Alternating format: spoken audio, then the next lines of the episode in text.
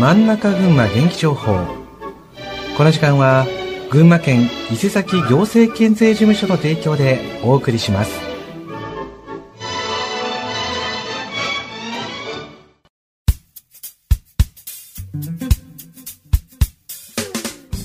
真ん中群馬元気情報。この時間は群馬県の情報をお伝えします。本日はいつでもどこでも真ん中群馬元気情報についてとなります。お話しいただくのは伊勢崎行政県税事務所の高野さんです。おはようございます。よろしくお願いいたします。よろしくお願いします。はい。早速でございますが真ん中群馬元気情報のオンデマンド配信。いよいよ開始となりますね。はい。真ん中群馬元気情報のオンデマンド配信を7月からポッドキャストで開始しますいつでもどこでもポッドキャストで聞くことができます。聞き逃した情報や気になる情報をもう一度聞くことができます。はいそうなんですよね、まあ、7月からポッドキャスト配信となります。あの私もすでに聞けることを試して聞くことができました。そして改めてでございますが群馬県の情報ラジオ番組真ん中群馬元気情報についてご紹介ください。はい真ん中群馬元気情報は毎週月曜日木曜日金曜日の朝8時5分から8時11分まで放送しています。放送内容は県のイベント情報や地域生活情報のほか官民競争をリードする地域のリーダーや指導陣も紹介しています。また毎週金曜日は外国語放送となっており第1第3金曜日はポルトガル語。第2第4金曜日はスペイン語を放送しております。その他第2月曜日はベトナム語を放送しています。はいそうですね。本当にあの様々な情報をお届けさせていただいております。そして朝8時5分から今回生放送しておりましたけどもポッドキャストによりいつでもどこでも何度でも聞けるようになりました。あの改めてインターネット上でもぜひ皆さんに聞いていただきたいですね。はいその通りです。今回伊勢崎 FM さんのご協力のもと実現できたのですがポッドキャストとはどういったものか説明をお願いできますか？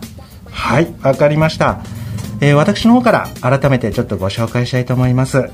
えー、ポッドキャストとはインターネット上で番組を聞けるサービスとなりますお持ちの PC、スマホで聞くことができます。えなお iPhone や Android など機種の違いというのもありますが機種に関係なく聞くことができます。また最近の iPhone や Android ではもともとアプリも入っているので簡単に聞けますのでお試しください。えそれではこのオンデマンド配信の一つポッドキャストの聞く方法を皆さんにお伝えしたいなと思いますが高野さん手伝っていただけますでしょうか？はいお願いします。はいそれでは早速なんですが高野さん携帯お持ちになってますか？はい持ってます。はいじゃあ携帯電話の中にアプリストアというものがありますのでそちらの方でアプリをダウンロードしていただきたいと思います。はい。